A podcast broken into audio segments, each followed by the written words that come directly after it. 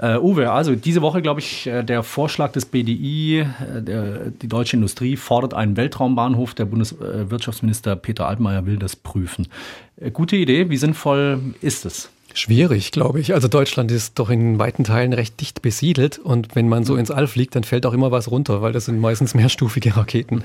Und ähm, weil man den, den, den Schwung der Erddrehung ausnutzen will, startet man auch meistens gen Osten. Jetzt kann ich mir nicht so wirklich vorstellen, dass unsere Nachbarn im Osten das dann auch so toll finden, wenn da ungeplant irgendwo Raketenstufen runterfallen und dann sind auch noch giftige, hochentzündliche Treibstoffe. Man braucht also wirklich ein paar Kilometer Platz ähm, rund um den Startplatz, die man evakuieren muss, damit man da gefahrlos starten kann.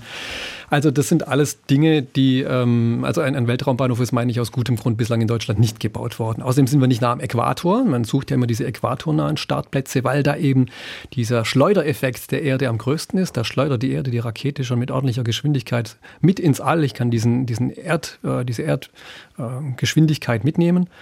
Und deshalb startet man so gerne so weit südlich, wie es nur geht. Mhm. Cape Canaveral in den USA ist ja auch Florida, Florida mhm. Südzipfel der USA. Dann haben wir Baikonur, das ist äh, frühere Sowjetunion, hat auch das südlichste ihrer, ihrer Bundesländer rausgesucht, Kasachstan. Und äh, dann die, die Europäer haben es ganz gut erwischt. Die haben die französische Kolonie, französisch-Guyana, mit dem Startplatz Kourou. Das ist quasi direkt am Äquator. Da kann man also am, am besten diese Beschleunigung durch die Erdoberfläche mitnehmen. Mhm.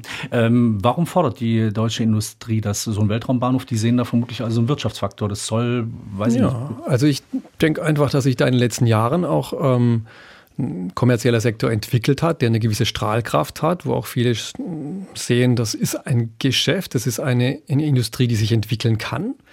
Und da möchten dann viele auch teilhaben. Man findet es natürlich dann am leichtesten teilzuhaben, wenn man all die Technik, all die Möglichkeiten im eigenen Land hat. Aber ich nehme an, dass es in Deutschland nicht so weit kommen wird, dass wir einen großen Weltraumbahnhof bauen werden.